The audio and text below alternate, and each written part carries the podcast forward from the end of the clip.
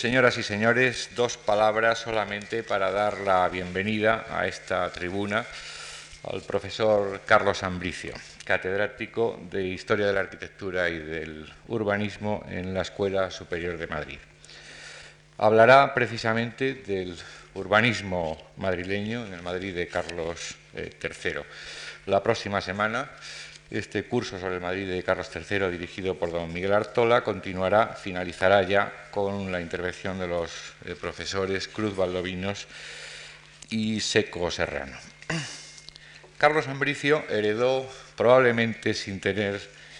él mucha conciencia de ello, eh, su pasión, evidente pasión por el siglo XVIII español,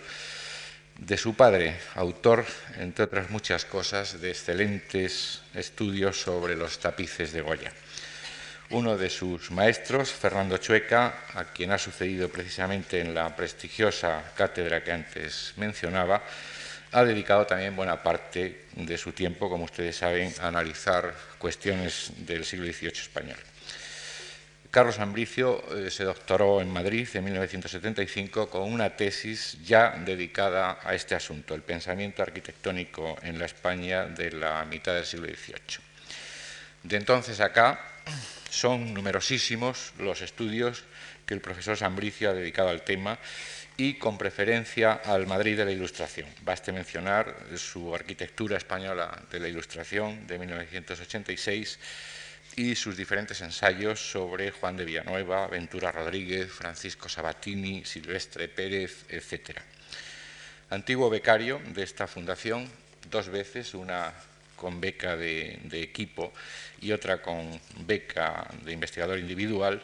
me es eh, muy grato eh, dar al profesor Sambricio la bienvenida a esta casa, expresarle nuestra gratitud por su colaboración y a todos ustedes por acompañarnos esta tarde.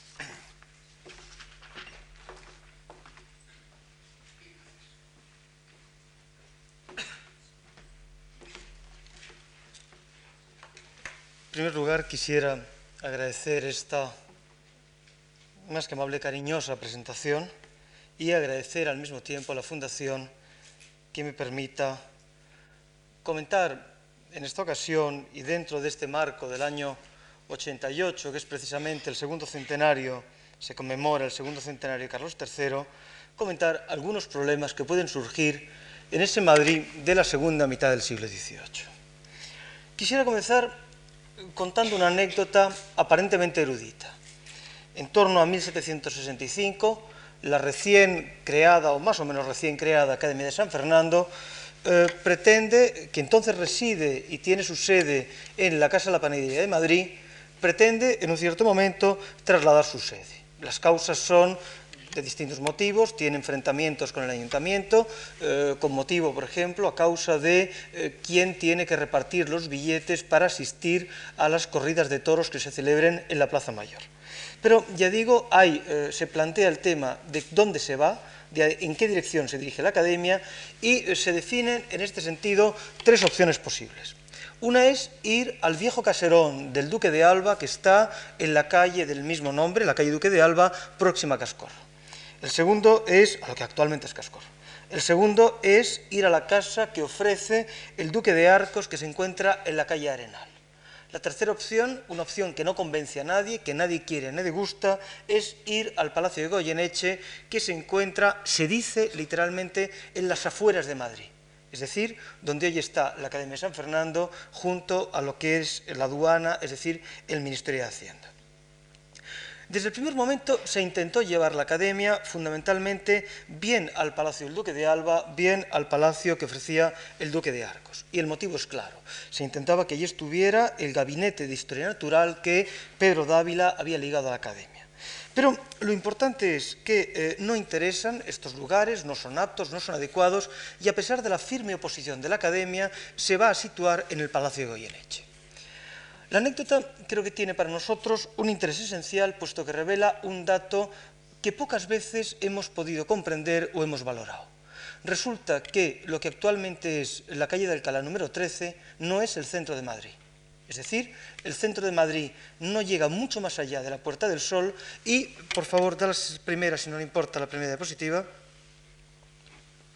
Y este tipo de plano, este plano que conocemos perfectamente, se nos presenta de alguna forma como un plano, en algún sentido,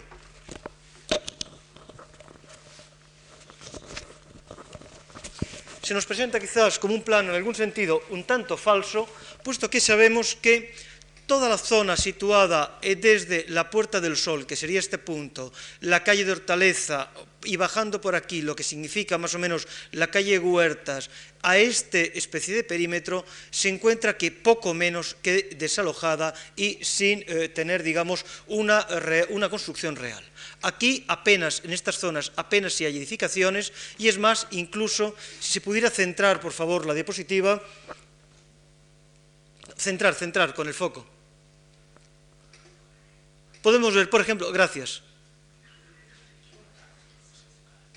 Podemos ver, por ejemplo, la existencia de estos enormes solares, por ejemplo, este solar de aquí, o estos grandes solares que existen en este punto, o este solar de aquí, frente a una trama. Eh, perdón que le ruegue otra vez, ¿sería posible? Ahí, muchas gracias. Estos son los solares que les digo, son una trama de una importancia muy diferente, muy distinta a los que tienen, por ejemplo, los solares existentes en este punto. Pero hay otro dato que es importante comentar. Si vemos, por ejemplo, da por favor. Si vemos, por ejemplo, a partir de los censos, cuántos habitantes ha tenido Madrid del siglo XVII a 1788, nos damos cuenta cómo el número de habitantes pasa de ser aproximadamente 80.000 a tener en 1788 167.000 habitantes. Es decir, en casi un siglo ha habido un incremento de 87.000 habitantes. Sin embargo, si contemplamos el número de viviendas que hay en Madrid, el número de casas, vemos cómo pasan en el siglo XVII de 7.024 a ser en 1797 7.398 o lo que es lo mismo, para un incremento de población de 87.000 habitantes, apenas se han construido 374 casas de nueva planta. ¿Qué significa esto? Fundamentalmente significa que aquella vieja disposición, aquella vieja regalía de aposentos, aquella norma que marcaba y establecía que eh, eh, no se podían construir la segunda planta que se construyera, tendría que pasar y ser cedida fundamentalmente a la Corte, ha ido evolucionando y ha ido trastocándose eh, a lo largo de estos años. Así, por ejemplo, da la siguiente, por favor. Así, por ejemplo, lo que vemos es cómo, por otra parte, Madrid tiene una curiosísima circunstancia. Madrid tiene, en ese 1787 que veíamos, 8.545 eh, nobles frente a 259 que hay en Barcelona. Madrid tiene un 43% de gente empleada frente a un 17% de eh, los mismos en Barcelona. Tiene un 45% de gente dependiente de la industria o el comercio frente a un 23% de Barcelona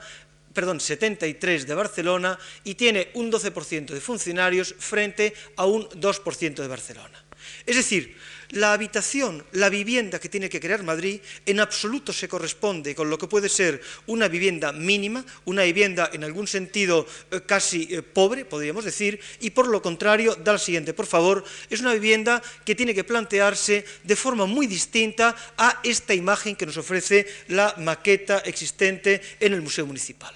Si vemos, por ejemplo, y sería un tema interesante a debatir y discutir cuál es la tipología de cualquiera de estas viviendas, por ejemplo, cualquiera de estas pequeñas viviendas que podemos ver en esta diapositiva o quizá en la siguiente, por favor, eh, y la contrastamos, por ejemplo, estas viviendas, por ejemplo, y las contrastamos cualquiera de ellas con los estudios eruditos que en este momento se definen y se plantean en Francia sobre lo que es la tipología de la vivienda, resultaría que tendríamos entre nosotros una contradicción clara. A pesar de ser Madrid una ciudad concebida y destinada para ser corte en el sentido que llegan los, nobles y en la corte, por lo tanto, tiene que existir una actividad productiva que conduzca en dirección de ofrecer, da la siguiente, por favor, eh, de ofrecer eh, esta propia imagen de la ciudad, resulta que toda esta zona enorme de Madrid es una zona casi abandonada, es una zona casi sin construir y que únicamente entre 1750 y el año de la maqueta, 1831, va a construirse paulatinamente. El estudio que en la actualidad estamos realizando, estoy realizando junto con un equipo de investigadores en eh, los archivos de la Secretaría del Ayuntamiento, viendo una por una todas las licencias de obra, nos plantean un tema que es en sí mismo interesante. La mayor parte de esta edificación que se construye en Madrid se divide en tres tipos distintos. Por una parte se plantea lo que es la reforma de las fachadas, en segundo lugar se plantea lo que es subir plantas, subir dos o tres plantas, pero hay una operación mucho más interesante, consistente fundamentalmente en derribar la casa, eh, derribar la casa normalmente de una o de dos plantas y construir en su lugar viviendas de cuatro, cinco o incluso seis plantas. Y en este sentido, eh, un dato erudito, un dato eh, concreto, tomando antes, por ejemplo, poco antes de venir, un dato al azar, yo veía, por ejemplo, cómo en realidad en 1760 de los 24 eh, eh, licencias que se piden al ayuntamiento, dos son para reforma de fachada, dos son para eh, aumentar dos plantas y 20 por el contrario, 21 por el contrario, piden derribar las casas existentes y organizar viviendas nuevas, en este caso con cinco o seis plantas. Y es entonces cuando el estudio eh, de estas licencias nos permite comprender, el estudio por manzanas de estas licencias nos permite comprender un tema especialmente atractivo, y es dónde se sitúan las reformas, cómo se proyectan las reformas. Esto nos lleva a hacer el siguiente razonamiento. El eje Hortaleza es el eje a lo largo del cual se van a disponer la mayor parte de las viviendas y, por otra parte, los ejes que bajan en dirección al sur de la ciudad. Pero, por el contrario, todos los ejes próximos, las manzanas los en torno a los 270, que sería esta zona, todas las manzanas que, estuvieran, que están entre Atocha y eh, eh, los Jerónimos, o entre, entre Jerónimos y Alcalá, o entre Alcalá y la cerca exterior, por el contrario, apenas si existen intervenciones, apenas si se plantean intervenciones,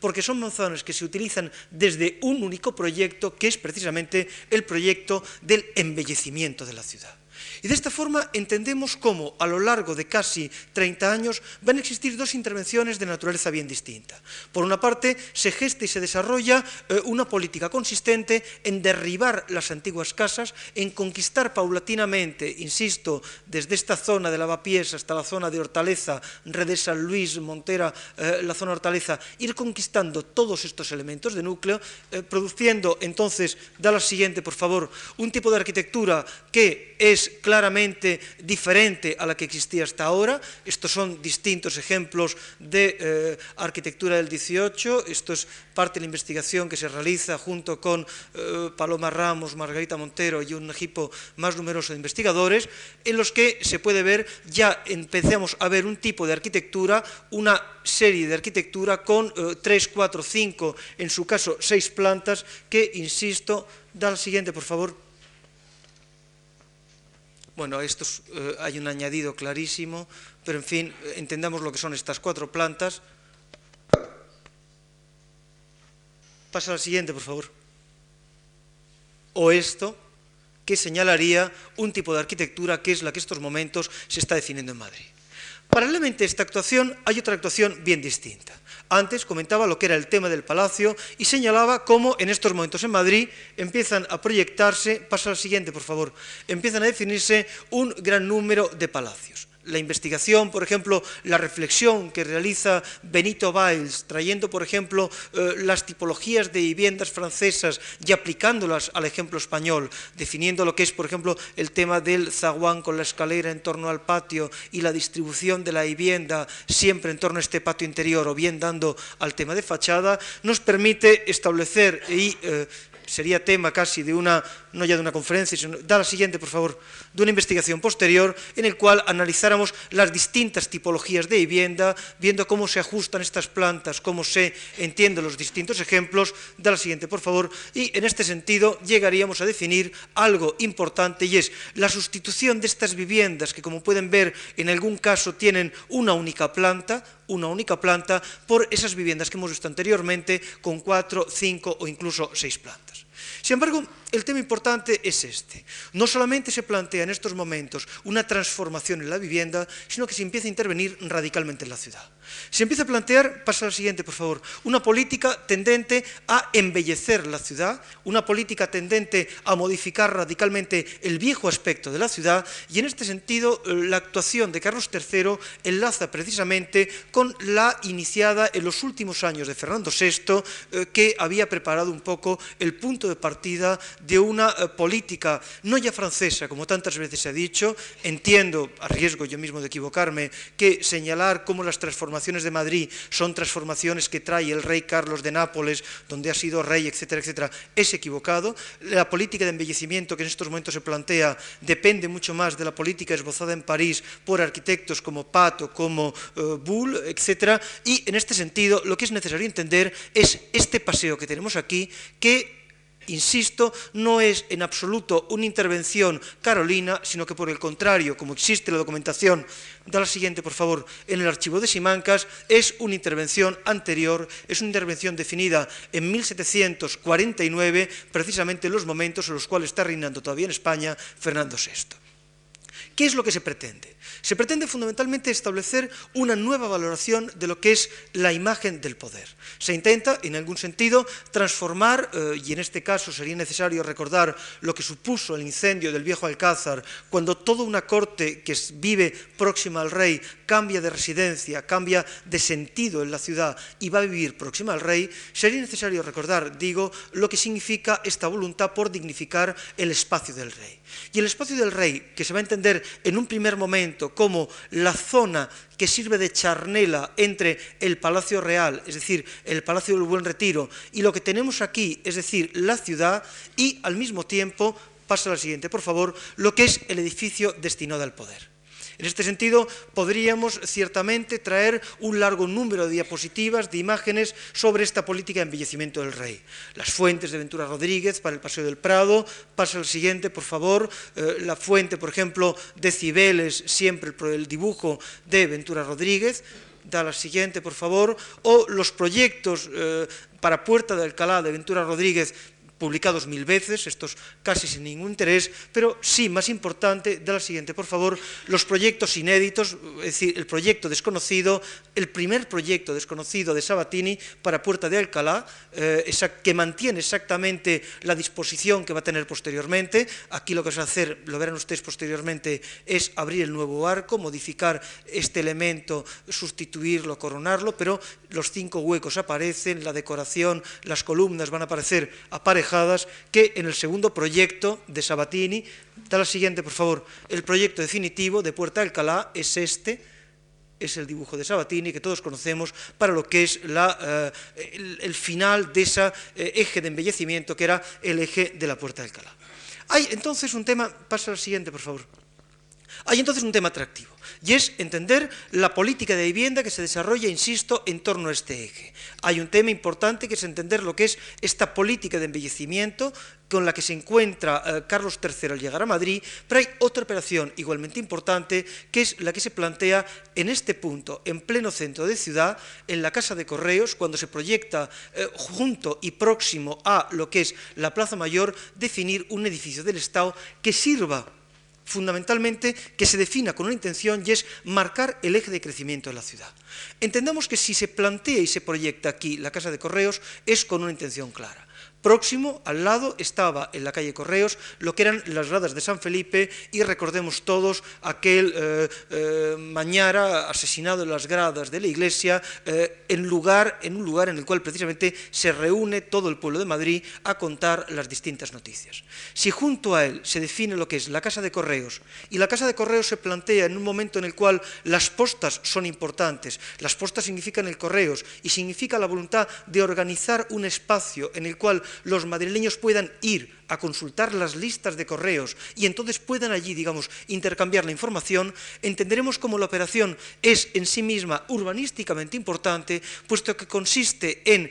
cambiar, en modificar, en alterar la tensión, la gravedad que tiene esta Plaza Mayor y en desplazarla paulatinamente en aquella dirección, porque la ciudad en estos momentos lo que está haciendo es crecer de oeste a este, es decir, lo que está intentando es ocupar este enorme barrio que tenemos en esta parte de aquí. ¿Cuál es entonces, da la siguiente por favor, cuál es entonces el proyecto de la Plaza Mayor? Bueno, conocemos los proyectos, la política de embellecimiento, cómo esos solares han sido poco a poco comprados por la aristocracia española que plantea sus grandes palacios. Esto sería el palacio que proyectará Arnal para la, duquesa de Alba, para el duque de Alba, perdón, junto al Pósito. Da la siguiente, por favor. Podíamos ver todos los grandes palacios de este momento. Por ejemplo, el palacio del conde de Tepa, que está, como todos saben, eh, en la plaza de en la Plaza del Ángel, junto a la Plaza de Santa Ana. Pasa la siguiente, por favor, y que hoy se encuentra desgraciadamente bastante transformado, apenas si es reconocible este palacio que en la diapositiva anterior era de una potencia realmente excepcional, pero lo importante, de la siguiente por favor, lo importante es entender cómo se juega con este edificio, cómo se entiende este elemento que, insisto, para mí es fundamental desde el punto de vista urbanístico, puesto que es el inicio de un eje que arrancará de aquí, que nos conduce años más tarde, cuando llegue Carlos III, a la construcción de la aduana y que potencia ese eje de Alcalá, de la aduana a Goyeneche transformado, insisto, en academia y que nos conduce poco a poco hacia el tema del eh, Palacio de Alba, hacia el tema de las Cibeles, como hemos visto anteriormente. ¿Qué es este proyecto y cómo se entiende urbanísticamente el proyecto? Permite la siguiente, por favor. El proyecto parte de una reflexión importante sobre la planimetría de Madrid. Tenemos dos manzanas, la manzana, la 205, que ven ustedes, arranca de aquí, viene por aquí y enlaza en este punto, junto con la manzana 206, que es esta de aquí. El proyecto son dos manzanas eh, eh, que no están, no se plantean alineadas en absoluto con nada, eh, que como se publicó hace bastantes años en una serie de importantes documentaciones pertenecientes al archivo Campomanes, se reflejaba cuáles habían sido los esquemas y el método de compras. El proyecto que plantea Ventura Rodríguez es importantísimo por una serie de circunstancias. En primer lugar, Ventura Rodríguez lo que decide es modificar las manzanas existentes. Se dan cuenta, frente a estas antiguas manzanas, decide organizar, romperlas, unirlas y organizar este edificio que tienen ustedes aquí, que es la antigua Casa de Correos, actualmente... Eh, eh, a medias, por lo menos todavía, pero en fin, entre Presidencia de la Comunidad de Madrid y Dirección General de Seguridad. Y lo que plantea entonces Ventura Rodríguez es alinear, primero, organizar un edificio exento,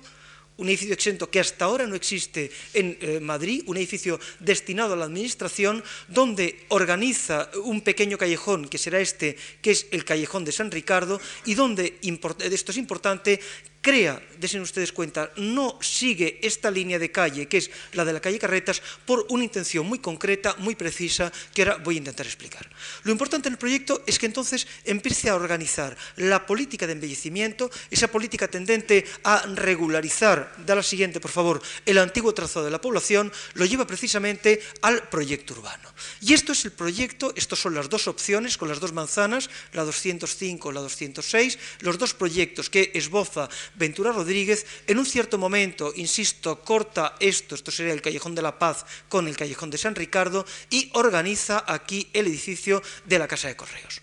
Pero, ¿cómo se organiza y cómo se entiende? Pasa al siguiente, por favor, el edificio de la Casa de Correos. El edificio que nosotros conocemos, es decir, este, es muy distinto cómo se proyecta a cómo lo conocemos en la actualidad. Pasa a la siguiente, por favor. En la actualidad, recuerden ustedes, lo que nosotros tenemos es un acceso que da a la Puerta del Sol, por este punto. Aquí existe una crujía central, recuerden ustedes, donde se encuentra, si alguna vez han ido a buscar, antes se buscan pasaportes por aquí, se veía un bedel y un policía y un ascensor que estaba en este eje, eh, y esta zona era una zona que en absoluto tenía visibilidad. Además, sabemos que junto a esta entrada principal hay otra entrada, que era donde entraban los detenidos, precisamente aquí en esta parte del eh, edificio en la calle, en la calle de, Correos, donde precisamente es, se crea un extraño zaguán, una puerta que rompe, que permite este acceso a este patio.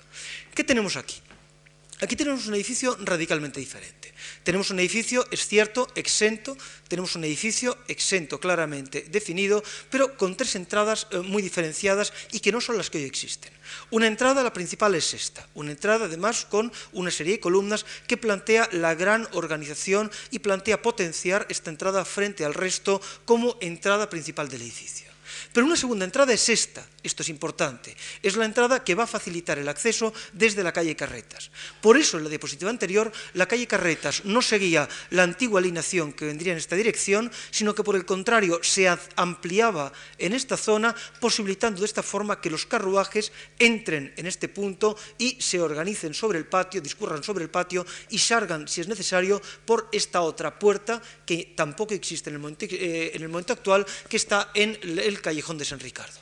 ¿Cuál sería la circulación? Los coches entran por lo que, eh, por lo que es la puerta, eh, la puerta de la Plaza Mayor, entran al patio, en este patio se paran en este punto y aquí tenemos una doble escalera, se dan cuenta, una doble escalera que me lanza la circulación en torno a esta planta, entendida entonces esta, esta crujía como crujía principal. Al mismo tiempo tenemos por la memoria, por la descripción, esta entrada a la calle Carretas como la entrada en la cual se organizan todas las oficinas de postas, mientras que por el contrario la zona que da la calle Correos es una zona de servicios precisamente, y en este sentido hay un proyecto de Grimaldi importante porque en aquel punto superior se va a plantear, se piensa ya organizar frente a la Casa de Correos lo que es la Casa de Postas. La Casa de Postas, frente a lo que es el edificio eh, donde los coches de caballos traen el correo, se organiza el lugar donde tienen que descansar, donde tienen que llegar, da la siguiente, por favor, las mercancías. En sí,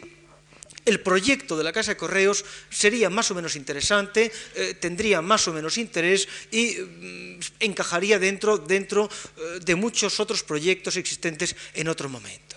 Pero hay un tema que no ha sido estudiado hasta el momento y que sí quiero señalar, pasa a la siguiente, por favor, porque creo que lo convierte en un tanto excepcional. Si ven ustedes esta fotografía de la maqueta de Madrid, quizás eh, todavía se ve la iglesia de San Felipe en este punto, las gradas estarían justo aquí debajo, donde está este pequeño chaflán. Hay un tema que, eh, aquí estaría la imprenta imperial, que después vamos a ver una diapositiva. Hay un detalle que yo creo que no ha sido valorado excesivamente. Ya saben ustedes, tras el motín de Esquilache en 1766, Aranda hace cerrar el patio, organiza esta crujía central donde eh, sitúa el cuerpo de guardia, elimina la puerta existente en la calle Carretas, elimina la puerta, esta puerta principal que daba al callejón de San Ricardo y por el contrario vierte todo el edificio en esta dirección, siendo aquella puerta que tenemos en aquel punto eh, eh, ya la entrada de detenidos. Pero hay un tema importante, insisto, que es este pequeño detalle arquitectónico, esta pequeña cuña que tienen ustedes aquí. El proyecto de Ventura Rodríguez tiene una cualidad arquitectónica, da la siguiente por favor, y una característica, una sutileza arquitectónica que no ha sido valorada en absoluto. Vean, frente a lo que son las gradas de San Felipe, la primera propuesta que se esboza en un cierto momento es en la calle Correo cortar las gradas de San Felipe porque si no se dice no pueden entrar los coches. Por otra parte, estas gradas que sobresalen en lo que es la calle del Correo impide, digamos, que exista desde aquel punto de allí, es decir, desde la esquina de, desde la, esquina de la calle Mayor con la Puerta del Sol, impide que exista una perspectiva con este punto, es decir, con lo que sería actualmente la Plaza de Pontejos y donde está actualmente el edificio del cuartel de Zaragoza, es decir, la antigua Casa de Postas. Da la siguiente, por favor. ¿Por qué les cuento esto? Porque este es el detalle que a mí me interesa valorar. Esta pequeña sutileza arquitectónica, el tema que en un cierto momento, vean ustedes, las gradas de San Felipe están justo en este punto, las gradas de San Felipe están aquí, y el arquitecto entonces, en lugar de seguir y mantener esta alineación que le hubiese permitido llegar a este punto, lo que hace es que por el contrario retranquea mínimamente el edificio, retranquea mínimamente este edificio con la intención de así poder fomentar y potenciar la perspectiva que exista desde esta esquina con respecto a este edificio de aquí. Y es entonces cuando este edificio, proyectado más tarde, pero concebido ya por Ventura Rodríguez de forma un tanto excepcional, va a solucionar o va a esbozar una propuesta urbanística excepcional, singular en Madrid, porque hasta el momento no se ha llevado a cabo, y es este edificio de eh, la Casa de Correos no únicamente se entiende como ejemplo de arquitectura, sino que se entiende como elemento que empieza a compaginar lo que es una auténtica política de embellecimiento urbano, jugando entonces, pasa al siguiente por favor, con la pieza arquitectónica como si fuese, aquí lo tienen ustedes, el plan original, la solución con las dos columnas en el dibujo de Pedro Arnal concebido a años después, pasa a la siguiente, por favor. Esto sería la gran fachada de la casa de postas. Pasa la siguiente, por favor.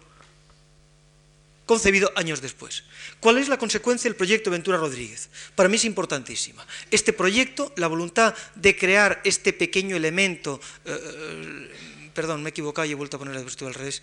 la, voluntad de crear este pequeño elemento, de crear esta solución aquí con esto, va a llevar que pocos años después se proyecte frente a la Casa de Correos, que es esta, organizar un enorme edificio, este enorme edificio que rompe por completo toda la estructura de las calles que tenemos, de las calles situadas frente a él, y se plantea como un enorme eh, eh, monumento con un pórtico, aquí lo tienen, estos puntos son las plantas de las columnas, un proyecto casi indiferenciado, un proyecto de academia en algún sentido, pero que señala y manifiesta de qué forma, en qué sentido la política de transformación de la ciudad se lleva desde los supuestos arquitectónicos al margen, digamos, de la valoración que sobre las manzanas, sobre las viviendas se pueden llevar a cabo en estos momentos. No es este proyecto, siguiente, por favor, no es este proyecto el único, no es este proyecto, ya les digo, el único que se plantea, ahora sí está ya bien, no es este proyecto el único que se plantea, vean ustedes la antigua trama superpuesta uno sobre otro, el único que se plantea porque, da la siguiente por favor, pocos años más tarde, igualmente, apenas cinco, seis años más tarde, se proyecta una bolsa en la Plaza de la Cebada de Madrid, precisamente dentro del mismo esquema, rompiendo radicalmente la trama y estableciendo, digamos, una opción arquitectónica de forma eh, completamente distinta. Carlos III va a llegar en 1759. Se encuentra entonces con que Ventura Rodríguez ha iniciado, casi en esos mismos momentos, es más, poco antes ha iniciado este proyecto de embellecimiento de Madrid. Y entonces lo que podemos entender es que en algún sentido la política de Carlos III no es sino la continuación de una reflexión europea que sobre la ciudad, sobre la arquitectura, sobre el pensamiento y sobre la razón se estaba esbozando en estos momentos. Hay algunos que entenderán correctamente la opción de eh, la razón. Por ejemplo, si entendemos, permite la siguiente, por favor, si entendemos uno de los grandes proyectos, bueno, esto sería el tema de la imprenta real destruida. La imprenta real estaba en la calle Carretas, donde están ahora los almacenes, ya no sé cómo se llaman, Simeón o el anexo, o, en fin, uno de estos. Esto era la antigua imprenta real que se construiría pocos años más tarde. Da la siguiente, por favor. Pero eh, frente a estos elementos hay un tema especialmente importante que me gustaría comentar y es la construcción en estos años, ya llegando Carlos III por parte de su eh, gran arquitecto, de lo que es, lo que tantas veces nos ha contado, el Hospital General de Madrid o mm, digamos, en los momentos actuales, la, parte existente que sería el Reina Sofía con ese ala eh, suelta sin que todo esto se llevara a cabo. Sería interesante estudiar, hace años eh, un profesor de Zaragoza estudiaba lo que era el Partido Aragonés, sería interesante eh, estudiar y comprender la reacción de los españoles cuando llegan los italianos y en este sentido una anécdota puede reflejar bastantes cosas. Cuando el pueblo de Madrid, instigado los historiadores lo saben mucho mejor que yo y no quiero arriesgarme, quizás por Aranda, por como forma de protestar contra el dominio del de, eh, control político de Esquilache, intenta eh, prender a Esquilache y no conseguirlo, se nos ha contado muchas veces que descarga su furia contra las farolas. Bien, es cierto, pero también es cierto que parte de ese mismo pueblo de Madrid descarga sus iras contra alguien que sí puede coger, y es apedrear en la casa del arquitecto del rey, y el arquitecto del rey es Francisco Sabatini. Se pediría la casa de Francisco Sabatini, que es el arquitecto que en algún sentido ha logrado desbancar a los grandes arquitectos madrileños. Y eh, un ejemplo que además manifiesta no solamente cómo existe un cambio en el planteamiento, sino también, y esto es importante, que refleja cómo existe un cambio en los supuestos arquitectónicos, se refleja con el proyecto de Hospital General que ha sido concebido en torno a 1750 y poco por eh, un... Eh, ingeniero militar por José de Hermosilla. José de Hermosilla ha estado pensionado en Roma, ha trabajado en Roma con Ferdinando Fuga, ha conocido el mundo romano del primer clasicismo y trae a España eh, un tema especialmente importante y es valorar la política de embellecimiento, valorar la política que define estos grandes paseos y estos grandes jardines desde la voluntad de el higienismo, un higienismo que en estos momentos interviene decididamente lo que es la reforma de las ordenanzas, que señala cuál tiene que ser la imagen de ciudad, un higienismo que dice las casas no pueden tener más de tantas plantas porque entonces el sol no puede recorrer las calles, un higienismo que dice no puede haber voladizos porque entonces hará sombra sobre las calles, un higienismo que plantea como por ejemplo los eh, mataderos, hospitales, cementerios, eh, cárceles, etcétera, tienen que salir fuera de la ciudad porque son focos ese eh, ingeniero lo que plantea entonces es la voluntad de concebir y de crear un hospital de forma muy distinta a como se había planteado hasta estos momentos. Si ustedes recuerdan, por ejemplo, los textos de Torres de Villarroel sobre lo que es el hospital en los comienzos del siglo XVIII, recordarán cómo en el fondo del hospital se entiende como gigantesco contenedor de miserias. El hospital es mucho más un lugar donde la gente va a dormir por la noche, eh, sale a mendicar y vuelve otra vez al atardecer, y ese hospital en ningún sentido, de ninguna forma, es realmente eh, un punto en el cual eh, se planteen, se adopten los esquemas de la medicina pretendiendo curar a las personas. Eh, José de Hermosilla va a introducir en España este, eh, un nuevo proyecto radicalmente distinto. Permite la siguiente, por favor. El proyecto consta, en realidad, el primer proyecto Hermosilla se concibe parte de la existencia de esta crujía, de este pequeño elemento rectangular que tienen ustedes aquí, que es el antiguo Hospital de Mujeres de la Pasión existente en la calle Santa Isabel. Este hospital, que, bueno, perdón, va a llegar incluso hasta aquí, esto es el hospital, eso es lo que explica hoy la existencia de estas dos escaleras no simétricas y disonantes. Eh, eh, Hermosilla se apropia de esta estructura y sobre ella organiza y lanza lo que es la totalidad del edificio. Eh, Hermosilla, digo, plantea un hospital muy distinto, basado en el higienismo, muy distinto a cómo se entendían los antiguos hospitales barrocos. Él organiza un hospital concebido en cuatro crujías independientes, aisladas, una crujía aislada, una segunda crujía una tercera crujía aislada y una cuarta crujía aislada. Ustedes ahora no las ven aisladas porque eh, años después se unirían a través de estas piezas que yo les pediría con un ejercicio de imaginación que las intentaran borrar y las intentaran un poco quitar eh, eh, del, del dibujo, del plano que tienen ustedes en la actualidad. Hermosilla entiende entonces que el hospital es un lugar donde la gente ni siquiera tiene que ir para morir. Se muere en la casa de cada uno. Morir es un hecho particular, se va al hospital únicamente para ser curado. Y en este sentido, el hospital es un hospital que se organiza perfectamente desde estos nuevos supuestos de la higiene, pero eh, Hermosilla tiene la mala fortuna de... Eh, cambiar de destino, de caer en desgracia, y el proyecto cae entonces en manos de este Francisco Sabatini que les comentaba anteriormente. ¿Qué hace Sabatini? Sabatini es un arquitecto, pasa la siguiente, por favor, cuñado, eh, yerno, perdón, mejor dicho, del gran arquitecto, esto es el proyecto, la maqueta del Hospital General, tal y como existe en el espléndido monumento, de la espléndida maqueta del Museo Municipal de Madrid.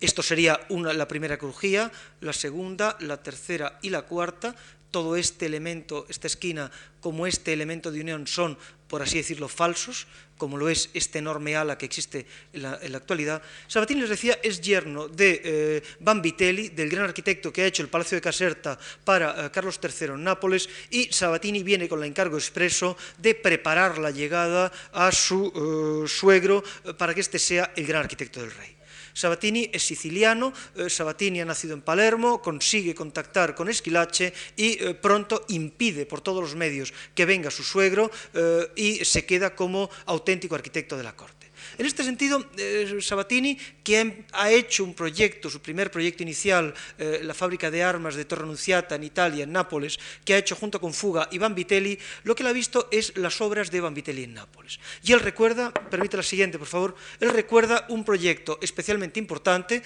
esto es cómo se maclaban los tres proyectos anteriores, que les decía, un proyecto, otro proyecto y el tercer proyecto, lo que hace Sabatini es unirlos a través de este pasillo, a través de este elemento de unión une una parte, la segunda parte y la tercera parte. Pasa al siguiente, por favor. Lo que les decía es, Sabatini ha conocido este proyecto que es el albergo de Ipoveri de Ferdinando Fuga en Nápoles. Él entiende cómo en realidad el hospital es un hospital que da que tiene una enorme fachada, una potentísima fachada que da a la calle. Además, valora toda la parte posterior del proyecto. Fuga había entendido la parte posterior como la parte casi de hospital. Había situado y ubicado una gran iglesia en la parte central y el resto en realidad era un proyecto indefinido, un proyecto indeterminado, un proyecto común a la época, por así decirlo, dentro de lo que es el saber y el, eh, el, oficio de los ingenieros militares en estos años. Da la siguiente, por favor. Pero lo importante es entender cómo ese proyecto va a ser retomado por Sabatini. Sabatini, frente a estas crujías, que yo les digo una, la dos y la tres, esto sería una crujía doble, lo que hace es que aumenta lanza esta doble crujía que tienen ustedes aquí lateral, esa doble crujía lateral establece una gigantesca fachada que tendría en su caso casi, me parece que eran medidos unos 216 metros de fachada, casi el hospital del Conde Duque, y cambia radicalmente la idea del proyecto. Frente a la funcionalidad de la medicina existente en estos alas iniciales, lo que él plantea, por el contrario, es todo este, una gigantesca iglesia, que en absoluto eh, sería eh, se acepta la idea de la capilla, pero no tiene sentido el crear casi esta enorme iglesia catedral, lo que no tiene sentido es organizar toda la gran fachada sobre la calle de Atocha, porque eso contradice claramente los supuestos higienistas. Ahora el hospital lo que hacía era dar la espalda a la ciudad, mirar hacia el exterior, mirar hacia lo que era el tema de delicias. Ahora, por el contrario, lo que ocurre es que este edificio lo que va a hacer es mirar hacia la calle de Atocha y en un intento por dignificarlo y por cambiar claramente el sentido del proyecto anterior, Sabatini organiza dos enormes escaleras imperiales similares, esta es una, esta es la otra, similares a las que ha visto en el Palacio Real de Madrid, mete además esta enorme escalinata eh, dentro de esta potentísima fachada y establece una serie de estancias que en realidad encajan más, da la siguiente por favor, dentro de la visión de lo que es el mundo del barroco eh, romano, esto es el albergo de poveri de, de, eh, de, Nápoles, bueno, como estaba antes, bueno, es una fotografía antigua, pero en fin, con el terremoto del 77 creo que quedó en muy mal estado, pero vean, esto es el tema, por favor, que me interesa más para que vean ahora cómo Sabatini retoma este tema. Pasa al siguiente, por favor. Esto es el proyecto original de Sabatini, vean exactamente el mismo tratamiento. Da la siguiente, por favor. En otro, otra, esto sería el detalle de la escalera que les decía, la escalera con el enorme pórtico, con las salas, que es mucho más un proyecto barroco que un proyecto funcional de hospital, entendido, da la siguiente por favor, en los años eh, mediados del 18, esto es el detalle de Sabatini de cómo se organiza el elemento central y que refleja entonces cuál es el cambio existente en el proyecto y cómo se trastocan, pasa a la siguiente por favor, cómo se trastocan entonces las imágenes existentes en este momento. Pero lo que sí quiero señalarles es la voluntad por hacer ciudad. Lo que les quiero comentar es no solamente cómo existen un proyecto equivocado, eh, iniciado, eh, planteado y definido desde ese funcionalismo primero que les comentaba, sino cómo existe un proyecto eh, igualmente importante que es de qué forma la arquitectura, de qué forma un único edificio puede intentar transformar y trastocar la ciudad. Y sin duda me atrevería a decir el edificio más importante concebido en este Madrid de Carlos III, el edificio que más pretende transformar y modificar lo que es el Madrid de Carlos III, es eh, el conjunto de viviendas que hemos visto, no el, eh, con toda la importancia que considero que tuvo el eh, edificio del, de Correos en Madrid, no ese hospital que han visto, sino algo que se va a situar en este Paseo del Prado, frente, junto a las cuatro fuentes, que pueden ustedes ver por aquí, frente Villahermosa, ya está aquí casi construido, un edificio que va a estar justo en este límite, siguiendo la calle, ese gabinete de ciencias naturales, de la siguiente, por favor, que en un primer momento que se quiso proyectar en el edificio, eh, en el Palacio de Arcos, cuando Pedro Dávila insistía, la Academia de San Fernando decía, tiene que estar próxima al edificio del Prado, y es este edificio que tienen ustedes aquí. El edificio que tienen ustedes aquí eh, es un edificio que entiendo es más importante desde su reflexión urbanística que eh, como contenedor de eh, pinturas tal y como lo conocemos después de ser Museo Fernandino. Entiendo, da el siguiente por favor, que el edificio es necesario comprenderlo desde el primer proyecto que realizara Juan de Villanueva. Juan de Villanueva, ya lo saben ustedes, proyecta en 1785 un proyecto bastante distinto del que conocemos en la actualidad. La planta de este edificio que tienen ustedes aquí de Villanueva es una planta aparentemente eh, compleja, eh, por no decir confusa. Villanueva entiende que el edificio, es decir, esto, esto que tienen ustedes aquí, en realidad tiene un enorme pórtico, un potentísimo pórtico con columnas que avanza sobre el paseo, el límite del paseo sería esto, que avanza sobre el paseo, que lanza un conjunto de columnas, que en estas columnas se establecen dos pequeñas estatuas de eh, personajes a caballo, que son esta y esta, que terminan en dos exedras y que por lo tanto se define fundamentalmente desde una intención claramente urbana. Es decir, da la siguiente, por favor. El proyecto, en realidad, es un proyecto que, eh, me atrevería a señalar, tiene eh, unos antecedentes, se basa en la historia. Villanueva, ustedes lo saben bien, ha sido pensionado en torno a los años 50 en Roma, es un personaje que ha estado en eh, aquella inicial, Academia de España, cuando los españoles se iban a pintar a, lo que actualmente es el Banco de Sicilia, a la Academia de Francia, que estaba en el Corso. Si leemos, por ejemplo, la correspondencia de los directores de la Academia de Francia, uno de ellos, Natois, por ejemplo, dirá, eh, la Academia está llena por todos los sitios, vienen jóvenes a dibujar, eh, pero lo importante es entender cómo frente, frente por frente, puerta con puerta, con esa Academia de Francia, hay, eh, se encuentra, tiene su tienda, uno de los personajes claves en la historia del 700 romano de la segunda mitad del 700. Me estoy refiriendo a ese grabador arquitecto que todos ustedes sin duda conocen bien, que es Piranesi. Piranesi en estos momentos está iniciando su estudio sobre la magnificencia de los romanos. Piranesi está planteando la polémica con Mariette, etc., está planteando lo que fue el pasado de Roma y está señalando en el fondo, está difundiendo este tipo de imágenes que son las que eh, por primera vez nos llegan a España de una forma un tanto confusa, son las imágenes que el gran arquitecto de la corte de Austria, eh, Fischer von Erlach, está difundiendo sobre la antigüedad. Eh, yo, insisto, no soy historiador de la arquitectura, no me atrevería a hablar bien de las relaciones entre la corte de España y la corte de Austria. Eh, quizás eh, un personaje clave pudiera ser aquel eh, desconocido Amor de Soria que en algún momento plantea un primer esquema, difusión de racionalismo, que existe el exilado, que, que difunde los esquemas que hay en aquella corte de Viena, pero lo que sí es importante es que este Fischer von Erlach plantea en un cierto momento esta imagen de lo que es la plaza de Trajano. La plaza de Trajano, él la entiende, eh, la basílica de Trajano, el foro de Trajano, él lo entiende fundamentalmente como una eh, imagen urbana. Él entiende que la basílica, con un potentísimo orden gigante, se eh, jerarquiza todo el conjunto y es más, lo que podemos entender bastante claramente es que aquí lo que existe es esa especie de espacio circuagonal, como en un caso concreto esto va a venir, va a cerrar en aquella dirección e incluso las dos figuras de eh, Trajanos que vamos a, veríamos después en el Campidolio, eh,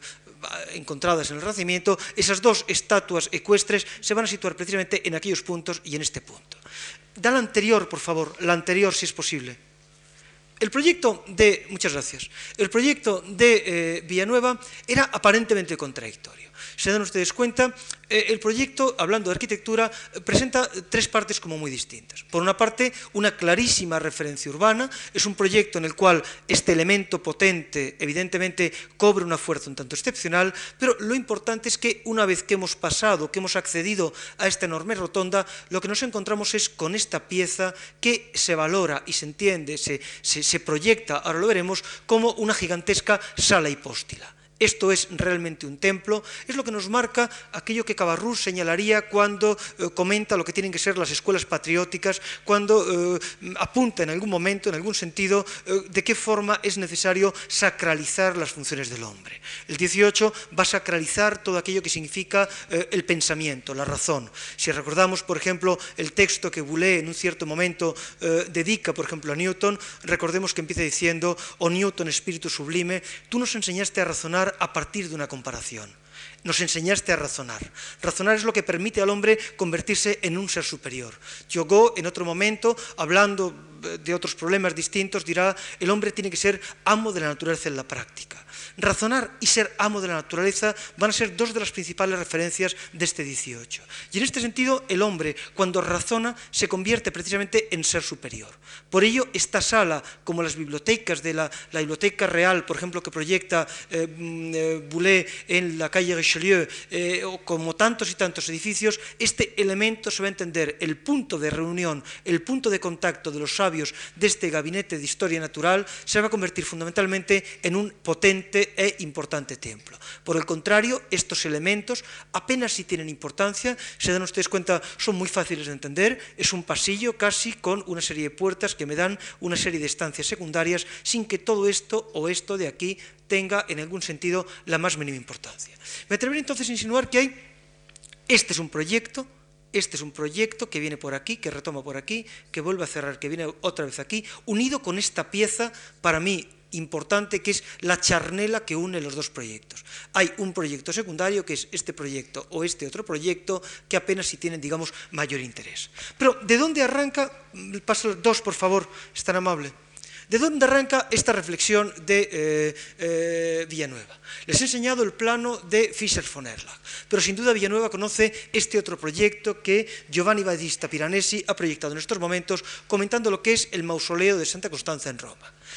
Piranesi había hecho un ejercicio idéntico eh, al que eh, posteriormente tomará Villanueva. Él entiende lo que es la sala, el templo, como punto fundamental del proyecto, la sala hipóstila de Villanueva, es decir, una sala con una cabecera rectangular, aquí en realidad era este elemento con esta rotonda, donde las columnas plantean y se entienden exactamente de la misma manera y en la misma dirección. Entendí esta pieza K, que para mí es una pieza de excepcional valor, puesto que es la charnela que antes les decía, potenciaba este, este conjunto de puntos, son un bosque de columnas que en realidad permiten adentrarnos en el proyecto a través de esta grandiosidad que hay en este punto y lanzaba estos dos elementos laterales que eran, como hemos visto en el proyecto anterior, los eh, elementos que daban al proyecto de Gabinete en Ciencias Naturales una importancia, da la siguiente por favor, una importancia y un valor urbano indiscutible. Esto es el proyecto de Villanueva, esto es el proyecto del año 85. Vean ustedes cómo se entiende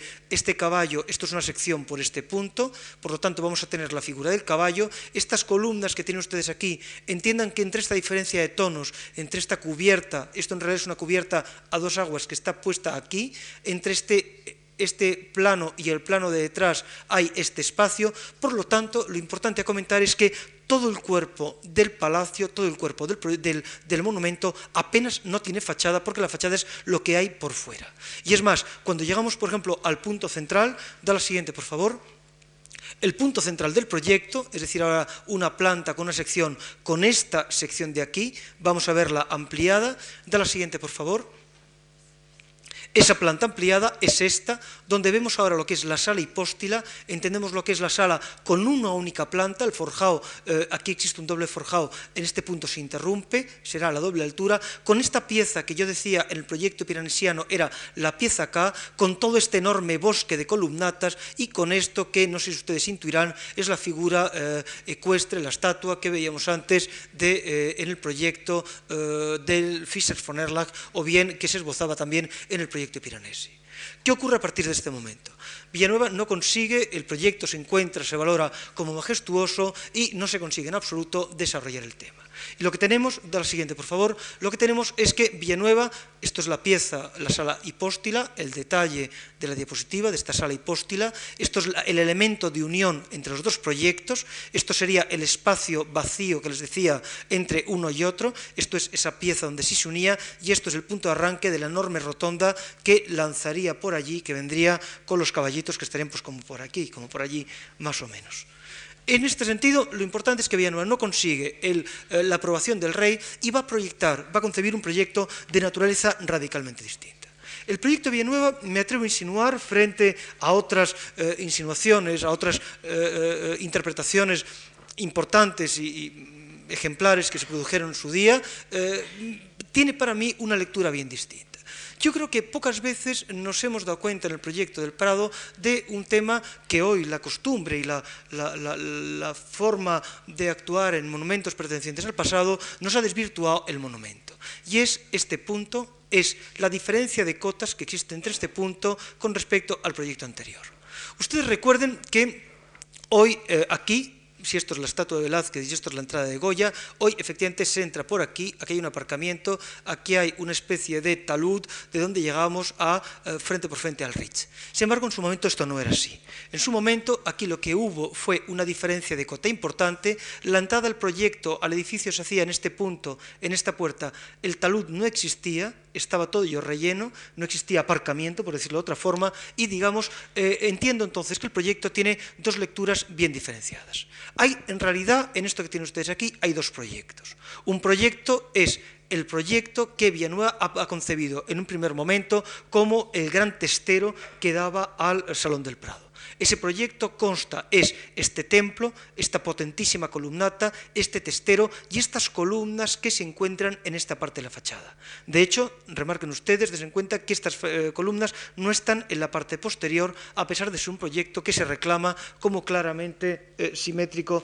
en todos los puntos. Hay entonces dos proyectos, digo, esto sería un primer proyecto y esto sería un segundo proyecto. Un segundo proyecto que se ingresa, se accede a él por esta planta segunda, directamente en este punto, y este proyecto espacialmente no tiene segunda planta, todo este cuerpo bajo que tienen ustedes aquí, entiendo que no es más que un zócalo o, un, basamento sobre el cual se adopta, se, perdón, se sitúa toda la parte superior, que recorre igualmente esto en la parte alta, incluso en este punto, ven ustedes en, esta, en este detalle de esta puerta, esto, esta puerta se, define cerrada, no tiene un acceso, si de hecho ustedes hoy pretenden entrar en el edificio por este punto, eh, aquí llegarán a las escaleras de la cafetería y no tiene, digamos, una, una solución digna, lógica, por el contrario, el punto importante se encuentra en esta columnata, que es la que corresponde a este elemento de aquí, y mi intención es muy rápidamente explicar las partes diferentes, la siguiente, por favor, de este proyecto de Villanueva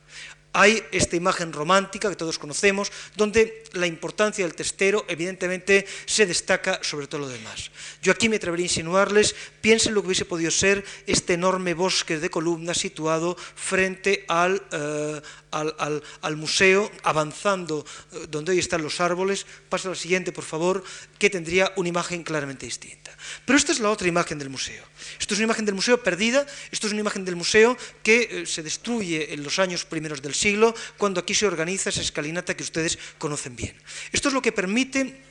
este es el punto de partida que me va a facilitar una interpretación del museo y es entender el museo como, insisto, ese doble proyecto que en este punto se macla espacialmente con un museo que sí tiene esto una doble altura, todo esto en el fondo no es más que un cuerpo basamental, este cuerpo basamental como lo será aquello de allí, como lo es aquello de allí, y entonces esa diferencia de proyectos se aprecia, por ejemplo, con unas sutilezas que son casi las sutilezas que hemos visto anteriormente en el proyecto de Ventura Rodríguez para la Casa del Museo. Ventura Rodríguez, retranqueando mínimamente, apenas un metro, un edificio, intentaba dar una, un sentido urbano a, toda aquella, a, todo aquel conjunto, echando, digamos, eliminando, eh, em, forzando, digamos, no siguiendo la alineación, potenciaba en alguna forma lo que después sería todo el tema de la Casa del Correo, que él entendía perfectamente porque estaba al lado la escalinata San Felipe. Ahora, eh, la sutileza arquitectónica se encuentra, por ejemplo, en esta eh, opción de Villanueva, cuando nos comenta y nos cuenta, por ejemplo, los dos proyectos existentes. Este proyecto, por ejemplo, lo identificamos porque eh, los órdenes que utiliza van a ser órdenes jónicos. Este proyecto, por el contrario, es, recordemos a Serlio, cuando hablaba de lo que significan los órdenes clásicos, es el proyecto potente, es el proyecto principal, es el proyecto que conduce al templo y por lo tanto es el, proyecto que tiene los órdenes dóricos. Pero, ¿cómo se interpreta este proyecto? Veamos, quizás pasa usted la siguiente, por favor. En estos antiguos grabados, vean este, estos órdenes jónicos que les digo, todo este elemento de acceso, como vamos a ver, tiene un planteamiento claramente diferenciado. Pasa al siguiente, por favor. Estos son los órdenes jónicos que les comentaba. Vean cómo la falta de estacionamiento, perdón, la, no existencia cambia por completo la naturaleza del, del edificio. Pasa al siguiente, por favor o esta diapositiva, estos son imágenes de Clifford, es decir, a fin de cuentas tampoco hace tanto, esto ya es fotografía, eh, se va a hacer dentro de poco, ven ustedes la, la, curva que bajaría por allí en aquella dirección, y cómo, pasa la siguiente por favor, esto cambia por completo lo que es el sentido y el proyecto de ese gabinete de ciencias naturales, de ese segundo proyecto que yo le estoy diciendo, en el fondo vendría desde este plano la alzaría desde este plano y cerraría dando en este punto la escalinata, la curva de bajada. Una vez que estamos en el plano superior, pasa al siguiente, por favor. Una vez que estamos en este plano superior, en este punto, accedemos a un tema que eh, va a tener, podría tener muchas connotaciones, podríamos hacer referencias paladianas, pero vamos a valorar fundamentalmente lo que es el tema de esta rotonda, una rotonda donde ahora los órdenes clásicos jónicos han aparecido aquí, van a aparecer aquí, van a aparecer en estas columnas que son las que marcan la diferencia y aparecen en estas columnas que tenemos aquí. ¿Por qué? Porque la voluntad eh, de Villanueva es decirnos cómo, a pesar de ser esto columnas que se entienden dentro del proyecto urbano inicial, en realidad estas columnas jónicas pertenecen a esta composición porque en algún sentido eliminaríamos esto y eliminaríamos esto y nos quedaríamos con el otro proyecto que, insisto, se va a maclar espacialmente. Pasa al siguiente, por favor. La rotonda la conocen todos ustedes, insisto en el tema de estos órdenes jónicos. Recuerden esta rotonda que me da paso a lo que es la gran sala española. Esto es un grabado de Brambilla del comienzos del 19. La foto, pasa al siguiente, por favor es eh, igualmente expresiva, todo lo que significa el mito de la antigüedad, el, tema de la rotonda, que podíamos encontrar en el tantos y tantos ejemplos de la arquitectura española, o francesa o italiana de estos años. Pasa al siguiente, por favor. Y cuando nos introducimos en esta sala, lo que entendemos es esta sala, que en realidad sería, en teoría, el piso secundario, tratada y concebida de una forma muy distinta al cuerpo, eh, al cuerpo en teoría principal, que es el cuerpo bajo. Si da la siguiente, por favor, veremos la diferencia que hay entre el piso superior y el piso inferior. Esto en el fondo no es más que un zócalo, esto en el fondo no es más que un basamento sobre el cual se sienta todo el cuerpo principal, toda la parte noble del museo, que da la siguiente, por favor, que hemos visto en la diapositiva anterior. En este sentido, si entendemos este proyecto que se macla espacialmente en este punto, tenemos que reflexionar sobre lo que es esta parte de aquí. Y esta parte de aquí, da la siguiente, por favor, es entonces lo que nos explica la enorme potencia de este testero, la enorme potencia de esta solución, porque esta solución se proyecta para entenderse desde lo que va a continuar para allá, que es el gran templo. Y es entonces cuando ese gran templo, da la siguiente, por favor, ese gran templo hoy inacabado, hoy inconcluso, el museo acaba así, les explica por qué cuando ustedes aquí entran en el edificio se encuentran que en el fondo todo ese potentísimo pórtico, todo ese gigantesco pórtico en el fondo no los conduce a ningún sitio. En el fondo, una vez que ustedes han pagado la entrada y han llegado a este punto, se encuentran con que están obligados a deambular a lo largo de este eje. Y es entonces esta solución, da la siguiente, por favor, es entonces esta solución la que nos explica, bueno, esto sería el tema el basamento y esto es el cuerpo eh, eh, importante, sería yo creo que bonito con motivo del centenario quitar las cristaleras y quitar los, los chiringuitos y, y tener la visión de la columnata sobre el paseo. Da la siguiente, por favor. Eso nos explica, por ejemplo, un tema especialmente importante en el museo que ustedes recordarán bien. En este edificio apenas si hay escaleras. Esta escalera es una escalera falsa, como van a ser falsas estas escaleras que tenemos aquí. Pero si no hay escaleras y las escaleras están situadas escondidas aquí entre los elementos de ascensores, etc., es porque es un edificio que se entiende como que no tiene que comunicarse con ningún sitio. Hay un proyecto, que es el, proyecto del piso principal, hay un proyecto principal que es este, que se macla espacialmente en este punto. Pero lo que no tiene que existir en absoluto o son escaleras de servicio, porque digamos, si no, no nadie tiene que pasar del piso bajo al superior, eso no es una función noble, lo que no se plantea en absoluto es aquí en medio, por ejemplo, una gran escalinata que me permita pasar del plano de donde yo he entrado directamente por este proyecto al plano del piso inferior. ¿Y qué pasa en esta solución de esquina? Lo que antes era la rotonda, bien ustedes, Villanueva la trazar, la va a jugar con ella de una forma, me atrevo a decir que eh, singular y excepcional. Él entiende que ahora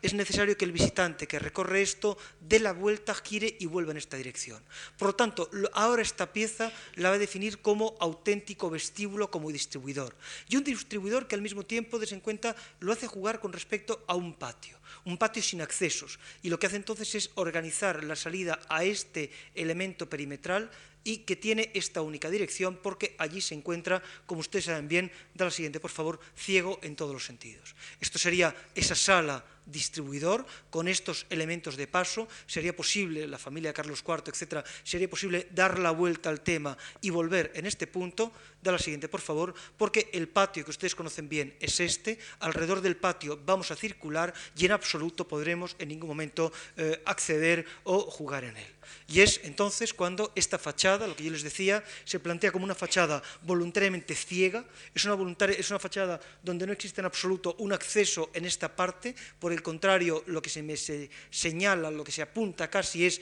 la potencia con unas columnas distintas, en este caso concreto ese orden eh, corintio, que es lo que marca el final del proyecto. Pero quizás para mí la diapositiva más interesante de la última, por favor, es esta. Es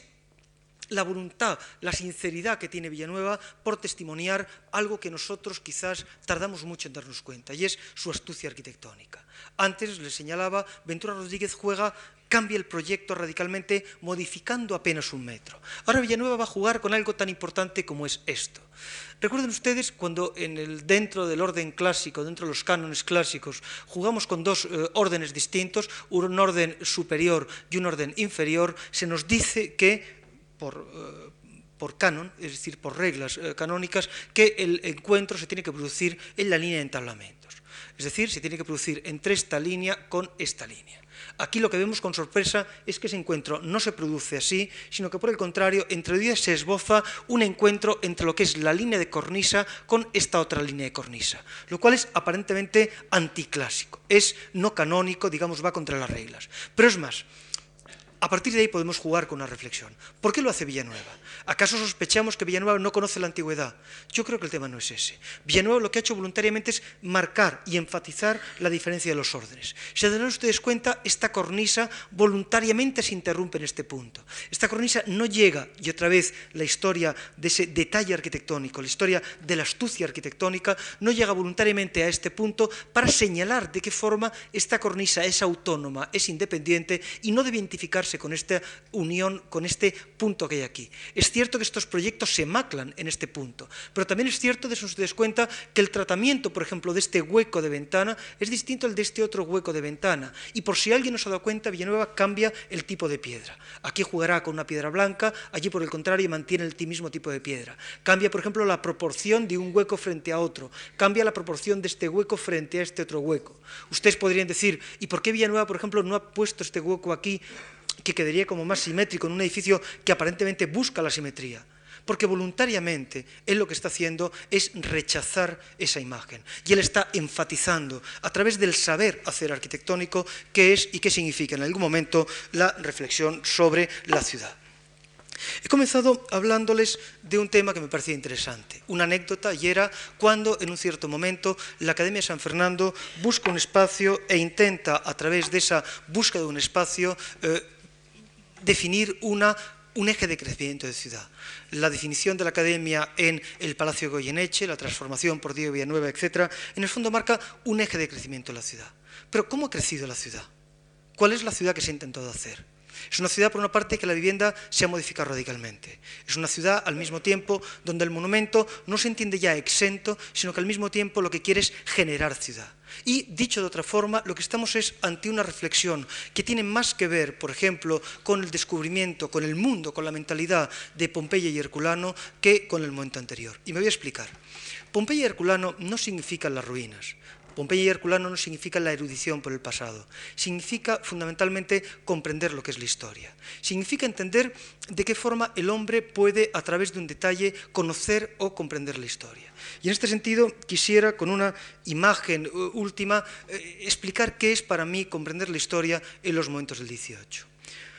Adorno, en un cierto momento de su dialéctica del iluminismo, nos cuenta eh, una historia que para, para mí durante mucho tiempo había pasado desapercibida. Nos cuenta cómo, en algún sentido, la historia es el saber de los dioses, puesto que estos seres tienen la capacidad por eh, estar en el pasado, en el presente y en el futuro. Y como el hombre, a fin de cuentas, no puede conocer la historia hay, hubo uno, Odiseo, que en un cierto momento sí quiso saber cuál era el saber de los dioses. Y ese saber de los dioses, que es precisamente la historia, le lleva que en un cierto momento de su viaje a Ítaca, él, ante el canto de las sirenas, y el canto de las sirenas, como saben ustedes, es precisamente el saber de los dioses, él lo que pretende es conocer el canto de las sirenas ordenará a sus amigos que eh, se tapen los oídos con estopa y que canten hasta atronar sus propios oídos. Y él, por el contrario, lo que hace es que se ata al palo.